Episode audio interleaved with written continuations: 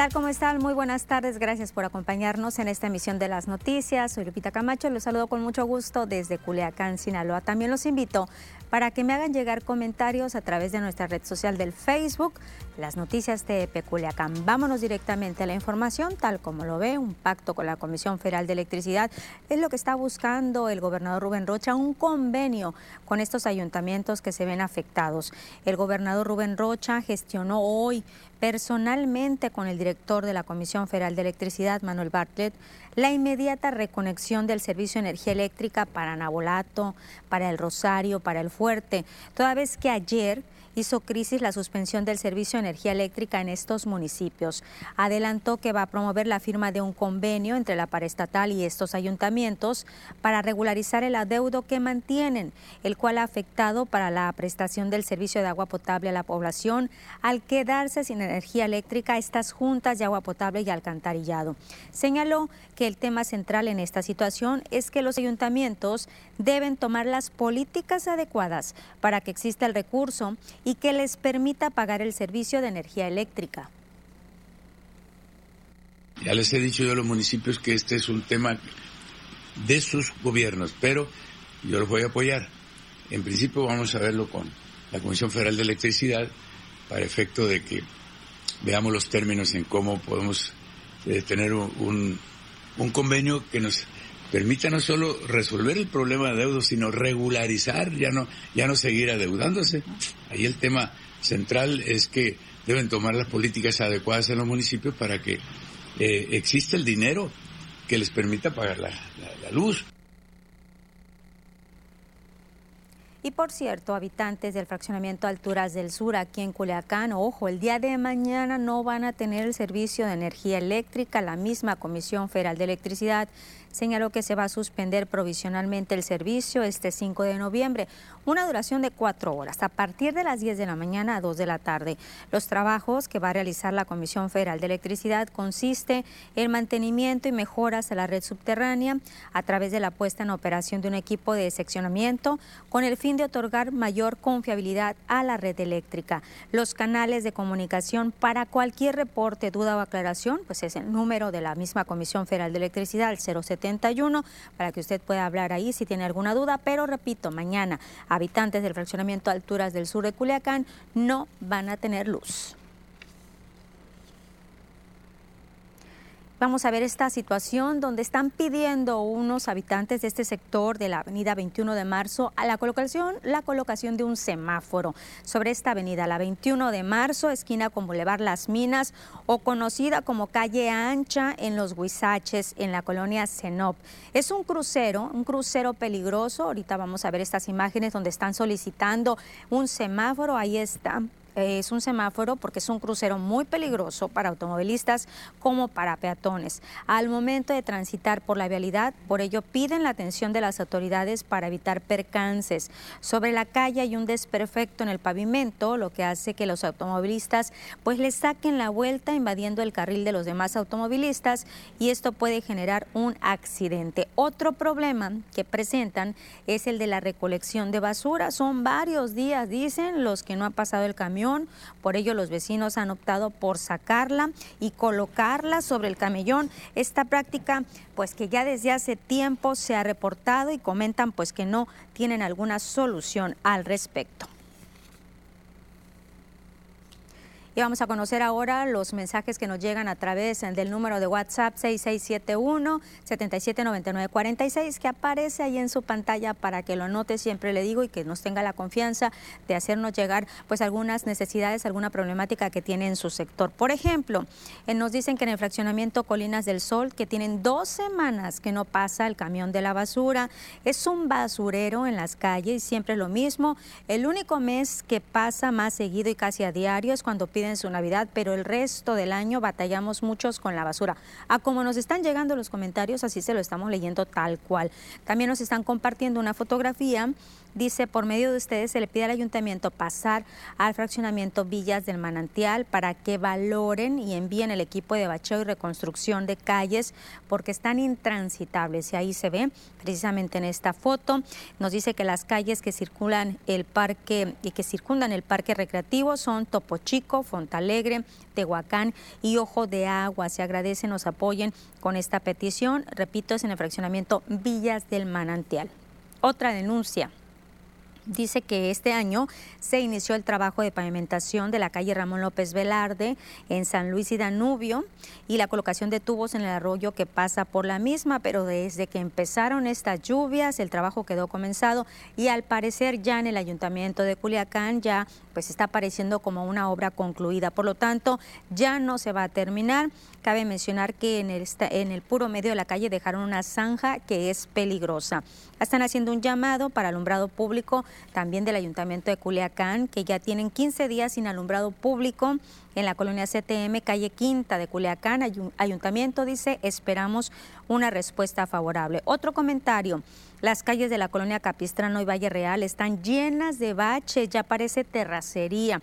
Y nos están reportando que Portalegre Elite, sector La Conquista, tiene una semana que no pasa el camión de la basura. Por favor, apóyenos para que nos escuchen las autoridades. Pues ahí está el llamado a las autoridades municipales, situación de luminaria, situación también de la basura y de las condiciones en las que se encuentran algunas eh, calles de los diferentes fraccionamientos en nuestra ciudad. 6671 46 es el número telefónico, es el número de WhatsApp para que usted nos haga llegar sus comentarios. ¿Y qué ha pasado? ¿Qué dice el presidente Andrés Manuel López Obrador con este tema? de Emilio Lozoya, el exdirector de Pemex. Pues bueno, el presidente Andrés Manuel López Obrador pidió tener confianza en la Fiscalía General de la República Vemos estas fotografías, ayer se las compartíamos, de estos lujos que tenía este señor cuando se suponía pues que estaba con una condición legal. Luego de darse a conocer la prisión preventiva, y ayer lo hablábamos también, que se le había otorgado ya una prisión preventiva a Emilio Lozoya, tras una audiencia ayer en la que por primera vez el exfuncionario compareció de manera presencial, el juez Artemio Zúñiga explicó que desde un inicio de este proceso consideró que era viable la prisión preventiva justificada en contra de Lozoya. López Obrador dijo ver bien lo que hace el Poder Judicial y manifestó que el fiscal general Alejandro Hertz Manero es un hombre recto e íntegro.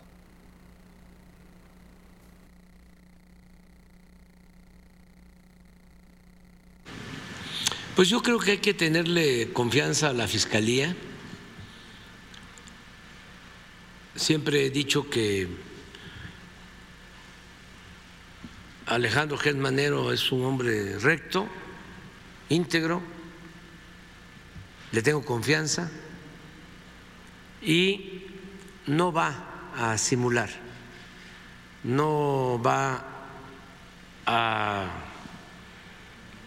permitir la impunidad, no va a actuar por consigna, sabe que es un momento histórico el que estamos viviendo.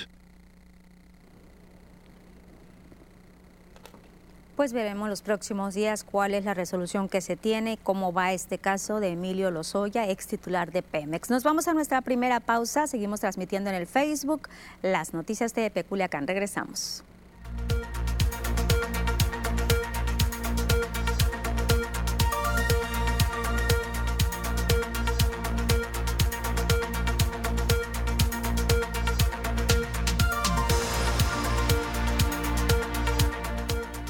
Nuestros amigos del Facebook, los saludo con mucho gusto. Berta Chávez, buenas tardes, Lupita. Excelente jueves. Sí, Berta, ya estamos a nada de que sea viernes. Déjenme decirles que hoy amanecí pensando que ya era viernes, pero no, nos espera todavía pues un día más, unas horas para iniciar este viernes. La semana se ha ido, pues para muchos muy cortita, para otros no tanto, sí ha estado un poquito pesada. Pero lo importante es que seguimos aquí, seguimos al pie del cañón.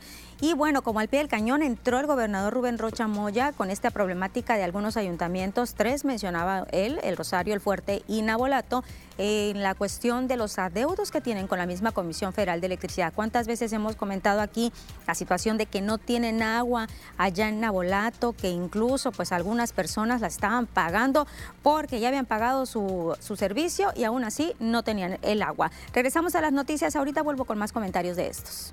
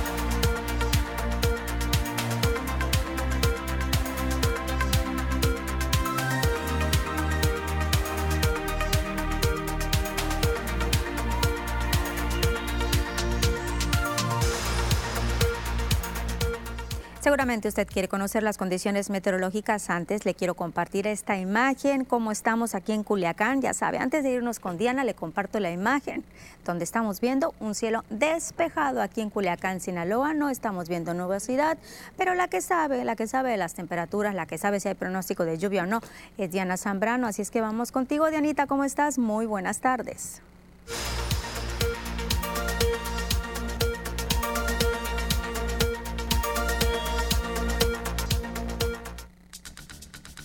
Hola, ¿qué tal? Y buenas tardes. Bienvenidos aquí al reporte meteorológico. Qué gusto acompañarlos en esta tarde, ya de jueves, casi fin de semana, y damos inicio con el mapa nacional para conocer las temperaturas actuales en algunos puntos importantes del país, comenzando la frontera en Tijuana. El día de hoy se mantiene despejado con 22 grados, La Paz se mantiene caluroso con 30 grados, Guadalajara con 26, Ciudad de México despejado con 23.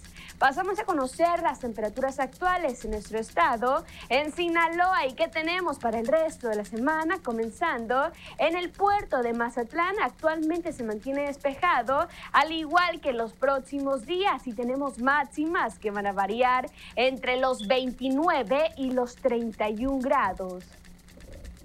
Ya en el sector de la capital en Culiacán actualmente se mantiene totalmente despejado, al igual que viernes y sábado tenemos máxima que va a llegar hasta los 35 grados los próximos días. Ya para Guamuchil, el día de hoy se mantiene muy soleado y se mantiene para el día de mañana con máxima que va a llegar hasta los 34 grados para la mayor parte de la semana. Ya en el sector de Guasave, igual tenemos un fin de semana muy soleado con máximas que van a variar entre los 33 y los 34 grados.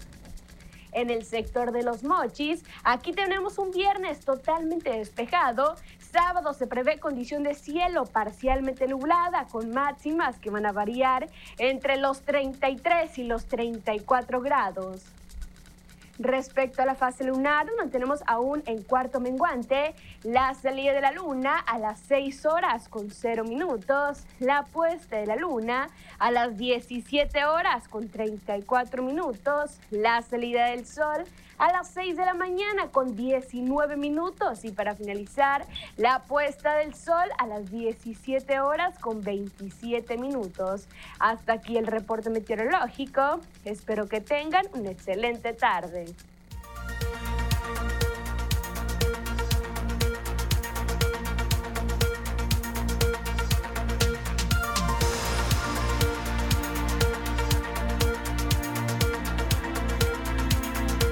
Seguimos transmitiendo en el Facebook gracias a todas las personas que se están uniendo a esta red social. Ahorita les comentaba de esta situación de la eh, Junta de Agua Potable y Alcantarillado ya en que cuántas veces estuvimos aquí compartiendo los mensajes que nos llegaban de gente que se quejaba de que ellos sí estaban pagando el servicio de agua, sí estaban pagándole a esta junta y sencillamente pues estaban barriendo con todos eh, porque no estaban otorgándoles el servicio de agua. Por ahí se decía pues que sí, era mucho el dinero que se le debe a la misma Comisión Federal de Electricidad y que por eso se les había cortado el agua parejo, porque no podían pues echar a andar eh, estos aparatos, estas bombas que se requieren, que requieren energía para poder suministrar el servicio de agua. Hoy el gobernador dice vamos a buscar un convenio, pero sí es importante que estos ayuntamientos, lo que es Nabolato, el Fuerte y el Rosario, pues tengan mecanismos, una solvencia para que estén pues de perdida abonándole la misma Comisión Federal de Electricidad, porque si no van a volver a caer en el mismo problema, el mismo problema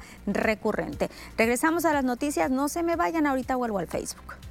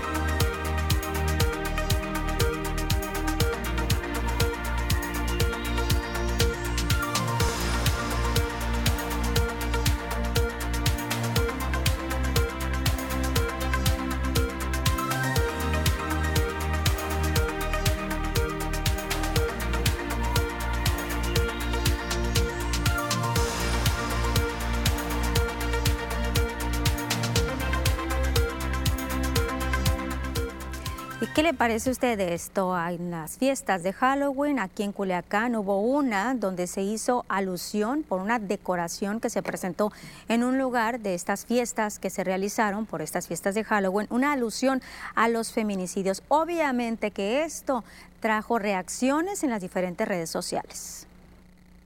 Luego de que la activista Jessica Fernández García compartiera un video en sus redes sociales acerca de una fiesta llamada Wizard Fest, que se realizó en la ciudad de Culiacán con motivo del día de Halloween y que una parte de la decoración fuera alusión a los feminicidios. Ante esta situación, estallaron comentarios y reacciones a través de las redes sociales por lo señalado en su video. También decidieron decorarlo con representaciones de cadáveres embolsados de mujeres asesinadas. Y por si fuera poco, escribieron sobre estos cadáveres falsos por zorra, aludiendo a la razón por la cual esta mujer fue asesinada. Además, al lado en uno de sus espejos se leía también Sigues tú, para que lo pudiera ver cualquier mujer que pasara por ahí. ¿Qué clase de amenaza chistosa decorativa es esta? Que hayan decidido representar un feminicidio y además representar tal cual la revictimización y culpabilización que experimentan tantas mujeres violentadas, poniéndole por zorra al supuesto cadáver de una mujer asesinada, todo esto en una fiesta, en un lugar de diversión y risa, solo refuerza lo peligrosa y terriblemente normalizada que está la violencia contra las mujeres. La empresa encargada de la decoración MC Diseña Eventos emitió un comunicado en su cuenta de Instagram donde ofrece una disculpa por la inadecuada decoración. Señalan que son un equipo conformado por mujeres y por ello apoyan y entienden el disgusto de la decoración realizada el pasado 29 de octubre en un antro de la ciudad. Reconocen que la acción fue una inconsciencia de su parte al colocar este tipo de adornos y externaron que la intención nunca fue dañar ni burlar a mujeres que han sido violentadas. MC Diseña Eventos comunicó que han recibido amenazas de muerte para el equipo de trabajo de dicha empresa, por lo que piden respeto a su vida privada. Con imágenes y edición de Margot Durán, informa para las noticias TVP y Melda Yala.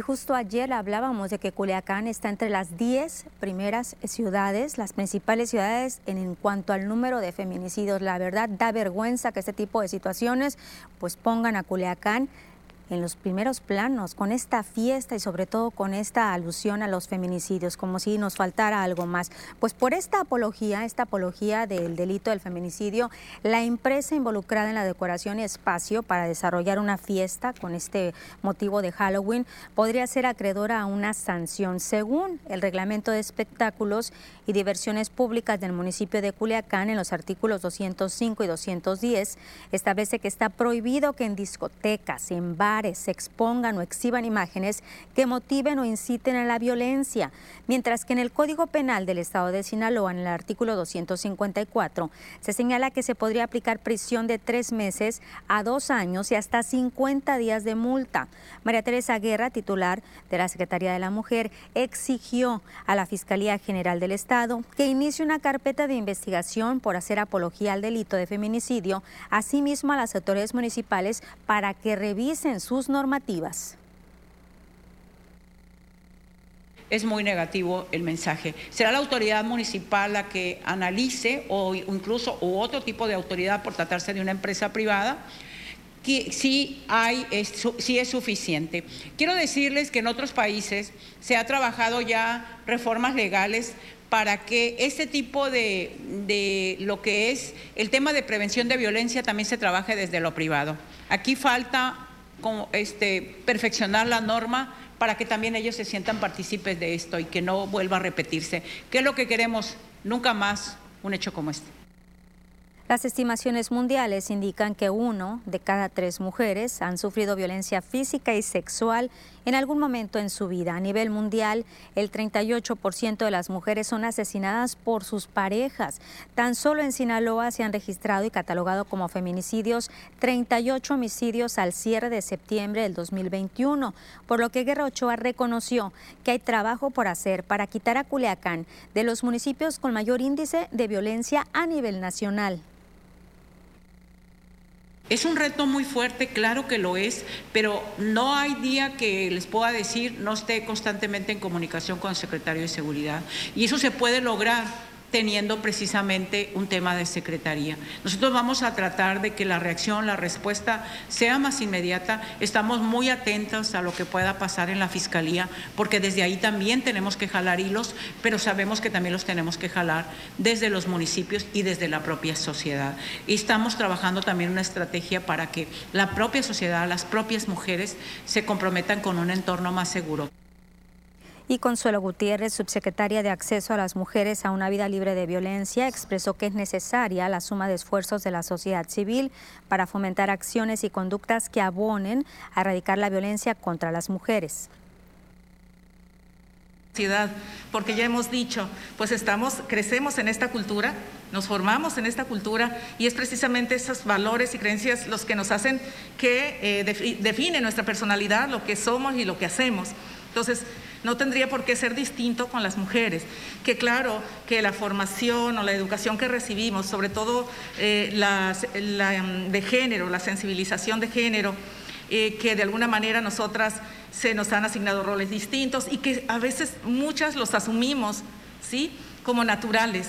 Entonces, también las mujeres traen los valores estos, eh, de la cultura este, machista, ¿no? Y este mismo tema llegó hasta el Congreso del Estado. El Pleno del Congreso del Estado aprobó este día un punto de acuerdo a través del cual solicita al Gobierno del Estado una reunión con la Secretaría General de Gobierno, con la Secretaría General de Gobierno y también como la Secretaría de las Mujeres para tratar el tema de la apología del feminicidio y violencia de género que se registró en este evento en el Wizard Feds. En el punto de acuerdo se establece que el Congreso del Estado rechaza de manera categórica todo acto de apología del delito y violencia de género género. Además, convoca a la sociedad en general a rechazar todo acto de apología del delito y a sumar esfuerzos para evitar normalizar las conductas que lesionan los derechos humanos de las mujeres y de todos los sinaloenses. La empresa que organizó Wizard Fest ya se disculpó, sin embargo, cuando se trata de la vida de una persona, una disculpa no es suficiente. La apología del delito, o sea, aplaudir, hacer mofa de es un delito que está en el 208 del Código Penal, por lo cual solicitamos esta reunión para que estas personas sean responsables de este delito que cometieron. No es solamente un, ay, perdón, no. Todo, toda acción tiene una responsabilidad y tienen que ellos hacerse responsables de los hechos y que quede un antecedente de que eso no se va a permitir, porque es demasiada la sangre que se ha derramado en Sinaloa y no podemos seguir permitiendo que se esté normalizando este tipo de conductas. Si usted tiene alguna opinión al respecto, nos las puede hacer llegar a través de nuestra red social del Facebook, las noticias de Peculiacán, todos los comentarios los leemos. Y en el tema de la Fiscalía, ¿quién va a ocupar el cargo de fiscal general aquí de justicia en Sinaloa? Pues ya el Consejo Estatal de Seguridad Pública en Sinaloa le presentó una quinteta al gobernador Rubén Rocha. El Consejo Estatal de Seguridad Pública de Sinaloa presentó al titular del Ejecutivo Estatal, Rubén Rochamoya, la quinteta de aspirantes que a su consideración fueron los perfiles más idóneos para ocupar el cargo de fiscal general del Estado de Sinaloa. En este proceso participaron 22 personas. Las personas seleccionadas fueron en el siguiente orden alfabético. Número uno, Barajas Peregrina Luis Nicanor. Número dos, Bernal Almaluz. Número tres, Castro Saavedra Damaso. Número cuatro, Quiñones Estrada Sarabruna. Número cinco, Sánchez Condo Claudia Zulema. Las cinco personas fueron seleccionadas considerando no solo su comparecencia, sino también su trayectoria profesional, experiencia institucional, hoja de vida, capacidades y reconocimiento público. El coordinador general del Consejo Estatal de Seguridad Pública, Ricardo Jenny del Rincón, negó que hubiera línea o presiones del Ejecutivo para que entre la quinteta seleccionada estuviera la jueza, que recientemente solicitó su retiro, Sara Bruna Quiñones, y quien presumiblemente es la candidata favorita a la que le ha hecho alusión el gobernador Rubén Rocha Moya cuando señala que él tiene una persona favorita para ocupar ese cargo. No hubo línea. Eh, no lo hubo ni para mí ni para ninguno de mis compañeros y compañeras de consejo. Fue una decisión totalmente democrática y objetiva, al menos para nosotros lo fue, porque utilizamos muchas herramientas objetivas para ir llegando poco a poco a la construcción de la quinteta sin atender concretamente a que haya una persona favorita o no lo haya, yo repito, a nosotros no se nos dijo que había una, una favorita o favorito, a nosotros no se nos dio ningún tipo de indicación ni en lo personal ni en lo institucional. Fue un tema que dialogamos todo el tiempo. Mismo presidente de la Comisión de Justicia en el Congreso del Estado, César Ismael Guerrero Alarcón, señaló que aún no ha recibido el documento con la propuesta de la terna de aspirantes a ocupar el cargo de fiscal general del Estado de Sinaloa. El diputado negó que exista línea para elegir a un candidato o candidata en particular. Dijo que una vez que cuente con la documentación de todos los aspirantes, podrán estar en condiciones de analizar los perfiles, determinar quién es el idóneo o la idónea para ocupar este cargo tan importante como es el de fiscal general podemos meter nosotros a ver a esos aspirantes todavía porque no tenemos un papel en sí firme donde hemos analizado los perfiles de manera profunda, ¿no? Ya que tengamos nosotros los documentos como tal como deben de ser, como nos los marca la, propia reglamentación aquí, estaremos trabajando en ese efecto, ¿no? Fíjate que no hay una línea, no, no se ha acercado ningún este personaje político a hablar conmigo sobre el tema. No tenemos todavía los papeles sobre la mesa donde podamos decir esta o esta persona será. Él comentó que le gustaría que fuera mujer, como lo dije ahorita hace anterior pero eso no significa que, tenga que ser mujer forzosamente. A final del día le comento otra vez, tenemos que tener los documentos sobre la mesa para hacer los análisis de los perfiles, obviamente previo, después de esos filtros que ya se corrieron actualmente, ¿no? Tienen que estar tranquilos tanto hombres como mujeres. Aquí es, hay un piso parejo para todos.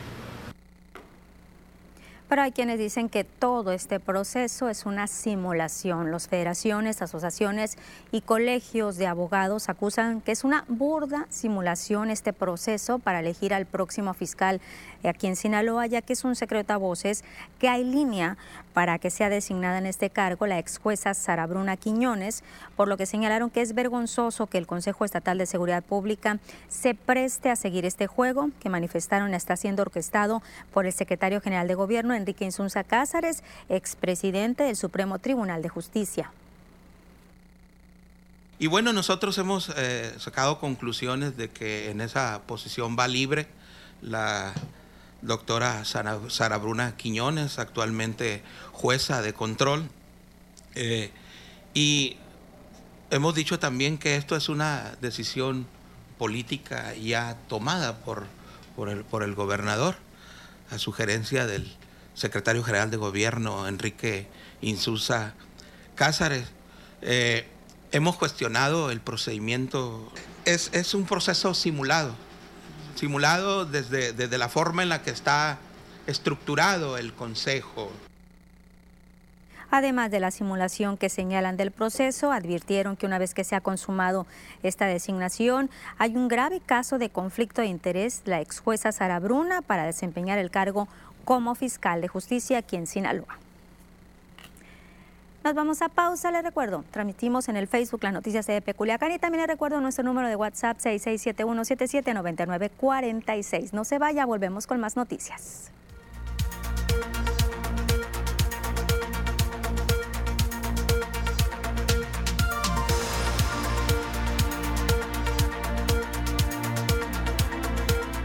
Comentarios en el Facebook. Giselle Arce dice, Lupita, hola, buenas tardes, pendientes de la noticia TEP, como siempre. Gracias, Giselle. Ya casito decimos juntas. Giselle, por fin viernes. Berta Chávez, qué falta de respeto a las mujeres que luchan por la violencia de género respecto a esta situación de estos disfraces, de esta decoración, mejor dicho, en este antro. Víctor Osuna dice, si no tuvieran leyenda por zorra haciendo alusión a una mujer, nadie hubiera dicho nada, doble moral. Bueno, Chalinillo López sigue con el problema de la pavimentación, calle Eustaquio Buelna, tramo Avenida Segunda y Ferrocarril, ya desde el 2007, ya son muchísimos años con esta problemática. Pero, ¿qué opinan ustedes de esta decoración? Ya lo habíamos dicho eh, la semana pasada, creo, a principios de la semana. Bueno, me están viendo que regresemos a las noticias, pero ahorita volvemos con este tema de la decoración de esta fiesta de Halloween.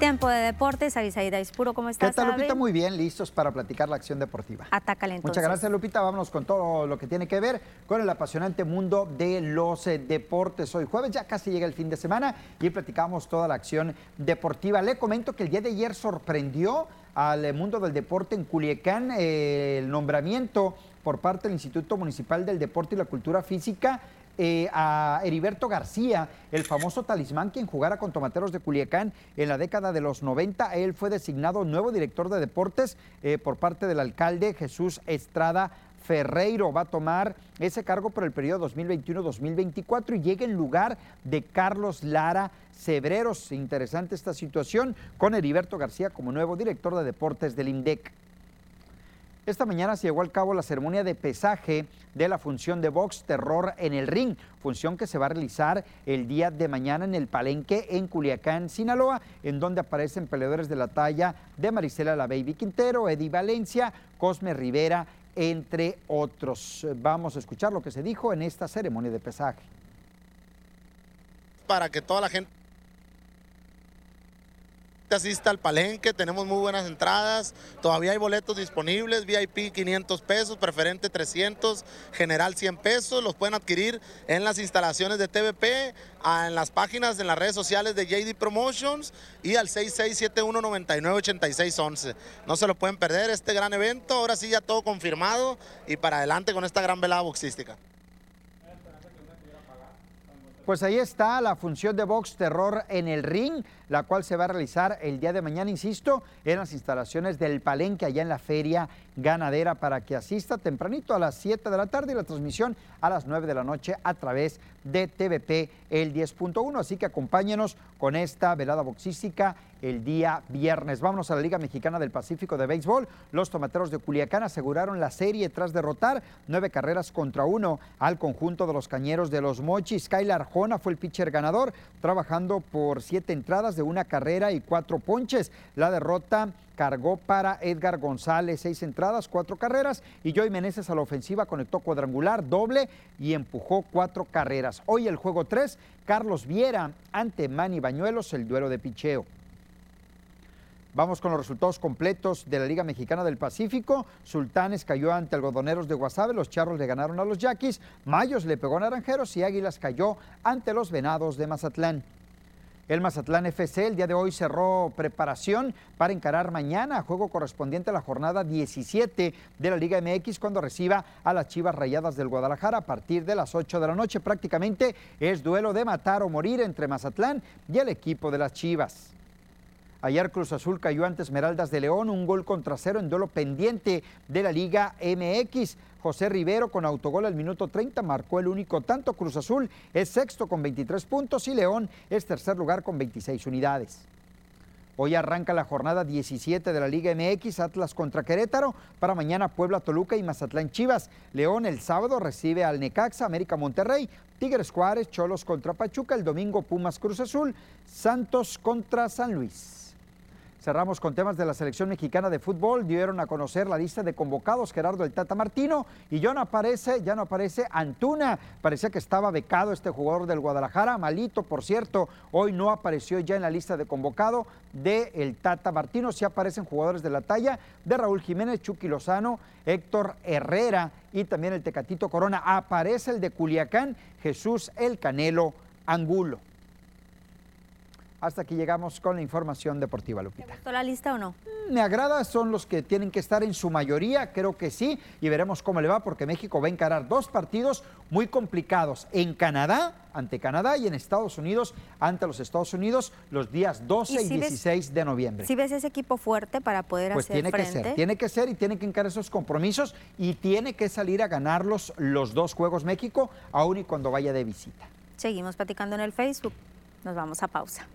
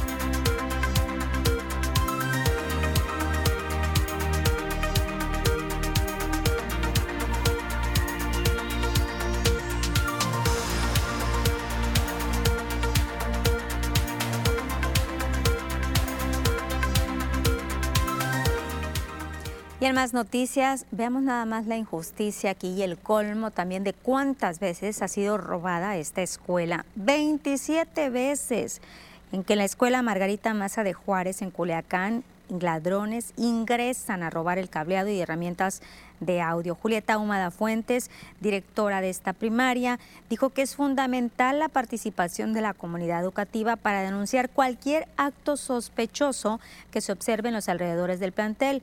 Precisó que hay disposición de los profesores de regresar a las clases presenciales, pero la escuela pues no tiene las condiciones.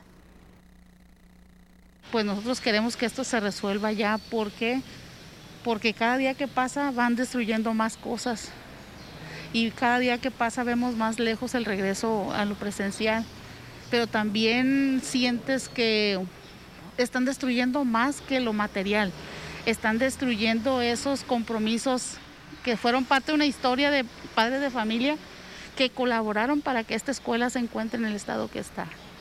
Entonces es eh, un iniciar de nuevo. ¿Y cómo? Con estas condiciones económicas de padres. El personal educativo interpuso ya esta denuncia ante el Ministerio Público para que desde CEPIC se atienda el problema. La profesora Julieta Humada señaló que la escuela está dentro del programa de Escuela es Nuestra, por lo que durante el periodo de ausencia se realizaron trabajos de rehabilitación. Se dejó abandonada ni por el personal ni por ningún tipo de, de persona que no es ajena aquí. Por ejemplo, del periodo de marzo, del 23 de marzo más o menos de este año hasta la fecha, la escuela participa en un programa llamado La Escuela es Nuestra. Entonces hubo, hubo albañiles todo ese tiempo y estuvimos nosotros, intendentes y, y personal directivo y docentes, porque en un momento dado que teníamos que hacer alguna actividad, aquí la hacíamos. O sea, no ha estado la escuela sola. En información de la Universidad Autónoma de Sinaloa, para llevar a cabo la aplicación correcta y también eficiente con planeación y evaluación del Plan de Desarrollo Institucional con Visión del Futuro 2025, las 119 unidades académicas de nivel medio superior y superior, así como las 57 unidades organizacionales que integran a la UAS, iniciaron una capacitación. El rector Jesús Madueña inauguró esta reunión de capacitación y sensibilización sobre la importancia de la planeación y evaluación de la universidad, organizada por la Coordinación General de Planeación y Desarrollo a cargo de Zoila Maribelga Giola Camacho. La cultura de la planeación es una de las fortalezas que han permitido a nuestra máxima casa de estudios construir procesos de desarrollo cada vez más sólidos y duraderos, asumiendo cada una de las capacidades y áreas de oportunidad como retos a potenciar o superar. Es un concepto que hemos institucionalizado a través de nuestra ley orgánica, el Estatuto General y el Reglamento de Planeación, normatividad de la que se han desprendido planes como el Plan Buelna, eh, Visión 2013, Consolidación y Consolidación Global, mismos que han demostrado su pertinencia e impacto. Considero que la planeación no sería efectiva sin una cultura de evaluación y ambas llevan a una mejora continua, pero no es fácil traducirlas a los hechos, dice el rector, pues se requiere de un dominio de herramientas, de hacer ajustes, emprender nuevas acciones, además de una actitud de cambio, de perfeccionamiento y colaboración aprecio mucho que se lleve a cabo esta reunión, pues nos brinda nuevas pautas para que para estar al día en esta dinámica, la cual no debe detenerse a pesar de la insuficiencia financiera, pues es cuando más se requiere optimizar los recursos sin poner en riesgo los resultados. En el tema de salud, ayer le hablábamos que inició este miércoles, el día de ayer, la aplicación de la vacuna contra la influenza, un proceso que va a concluir el 31 de marzo del 2022. A nivel nacional se cuenta con 32.5 millones de dosis disponibles. Aquí en Sinaloa, poco más de 777 mil vacunas contra la influenza, las cuales se estarán aplicando en coordinación con el ISTE, el IMSS, buscando priorizar al sector vulnerable, es decir, niños de 6 a 59 meses, es decir, casi los años y para aquellas personas que tienen 60 años y más, también de 5 a 59 años que padecen alguna comorbilidad. En el 2020 en Sinaloa se registraron 1.739 casos probables de influenza, 182 confirmados. En lo que va de este 2021 van 11 casos probables y se registra solo un caso confirmados por la influenza. La vacuna contra la influenza no se contrapone contra la del COVID, así es que hay que aplicarnos también esta vacuna contra la influenza. Hay que estar muy, muy, muy prevenidos, sobre todo porque ya pues viene el invierno. Y vamos a conocer cómo están las estadísticas del coronavirus a nivel nacional. Le decía ahorita la importancia de la vacuna, no nada más de la influenza, también del COVID. No hay que olvidarnos que seguimos en esta pandemia, seguimos en un semáforo verde, pero las estadísticas continúan a pesar de estos esfuerzos que se hacen. Casos confirmados a nivel nacional, 3.814.453. Sospechosos, 542.911. Negativos, 7.033.664. Fallecidos, 288.887. Casos activos, 21.521. Recuperados, 3.178.751. Tenemos 154 nuevos fallecimientos en México. Vamos a Sinaloa.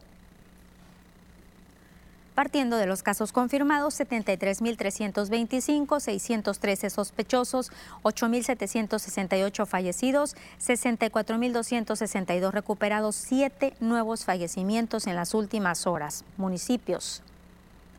295 casos activos, disminuyen un poquito los casos activos, de ellos hay 40 en Ahome, 0 en Angostura, 2 en Badiraguato, 0 en Concordia, 1 en Cozalá, 107 en Culiacán, 0 en Choix, 6 en Elota, 0 en Escuinapa, 24 en El Fuerte, 43 en Guasave, 43 Mazatlán, 1 en Mocorito, 0 en El Rosario, 16 en Salvador Alvarado, 1 en San Ignacio, 6 en Sinaloa y 5 en Nabolato. Y vamos a cambiar de tema porque en la sesión de este jueves, ahí en el Congreso del Estado, se aprobó por mayoría el nombramiento. Bueno, antes de eso le comento, desde, desde la Secretaría de Salud se realizó la segunda mesa de diálogo con una comisión que representa más de 3.000 trabajadores del sector salud de contrato. Carlos Pérez, director jurídico y normatividad de la Secretaría de Salud, ratificó que buscará legalizar el derecho de los trabajadores de salud, establecer un sistema por escalafón donde se refleje la antigüedad de cada uno de las y los trabajadores y en base a ello, con base en ello, se dé la asignación de plazas. En la reunión se comprometieron a construir junto con los trabajadores del sector salud acuerdos en base, con base a los derechos de cada uno de los trabajadores. Asimismo, se agendó una reunión el día lunes, el próximo lunes 8 de noviembre, para darle continuidad a esta mesa de trabajo. Y el presidente Andrés Manuel López Obrador pidió a los gobernadores entrantes que denuncien si existen irregularidades en el manejo de los recursos públicos. Tras una exposición detallada de cómo se reparten las participaciones federales, el mandatario reiteró en la conferencia mañanera que su gobierno estará adelantando recursos a los estados que tienen problemas para pagar las nóminas de los trabajadores al servicio del Estado. Vamos a seguir nosotros apoyando y donde haya malversación de fondos, la recomendación es de que presenten las pruebas a las instancias correspondientes si hay malos manejos. Que no este, se conviertan en, encubridores. Ya se presenta a la Fiscalía del Estado, a donde corresponda la denuncia, y ya va a depender de esas autoridades, si actúan o no actúan. Y también que no haya venganzas que no se inventen delitos. Y ahorita le adelantaba que en esta sesión del Congreso del Estado el día de hoy se aprobó por mayoría el nombramiento de María Guadalupe González Cepeda como secretaria de Transparencia y Rendición de Cuentas del Gobierno del Estado, propuesta enviada al Congreso por el mismo gobernador Rubén Rochamoya. Nos vamos a pausa, regresamos a las noticias de Peculiacán.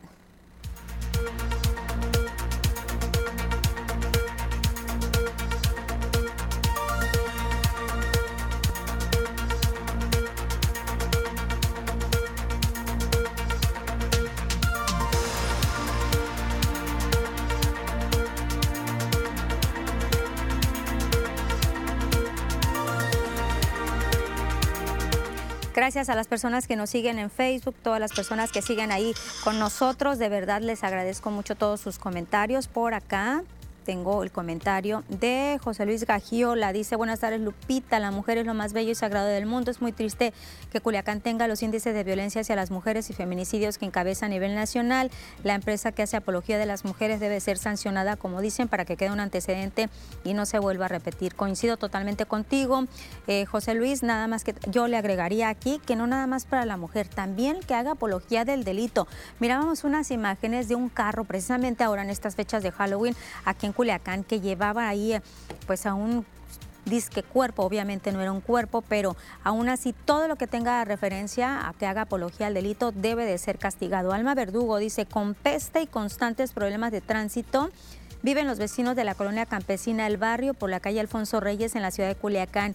Esto ante una fuga de aguas negras que lleva más de dos semanas sin resolver pese a sus quejas ante la JAPAC. Lo turnamos, Alma Verdugo a la JAPAC a ver qué es lo que dice esta problemática en la colonia campesina El Barrio. Gracias a todas las personas. Regresamos a las noticias, la última parte.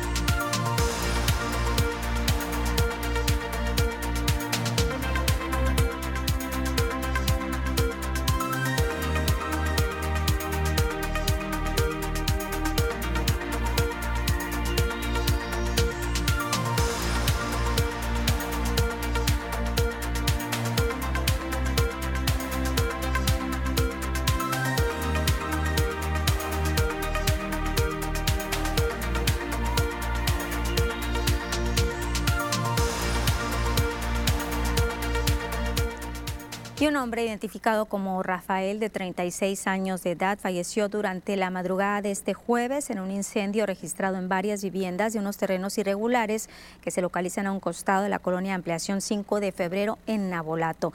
Las autoridades dieron a conocer que el incendio se registró cerca de las 12.30 de la madrugada, cuando por razones desconocidas se inició el fuego en uno de los cuartos construidos con lámina, cartón, madera y material reciclable. Durante el incendio, este hombre quedó atrapado y lamentablemente murió. Y a dos años del asesinato de seis niños y tres mujeres de esta familia Levarón, Lanford y Miller, el presidente Andrés Manuel López Obrador, aseguró que ya se hizo justicia. Habló de los hechos donde se atacó a integrantes de la familia Levarón hace dos años. El presidente recordó que hay al menos 25 detenidos y apenas se logró capturar a uno de los jefes de la banda involucrada en este crimen decir que se avanzó en la investigación, eso es lo que puedo decir, que están detenidos los responsables, que este, se hizo justicia. En este caso lamentable de los niños y las señoras que perdieron la, la vida en Bavispe y que este, vamos eh, a seguir nosotros eh, con la investigación y atendiendo a los familiares y es probable que hoy informe la Fiscalía.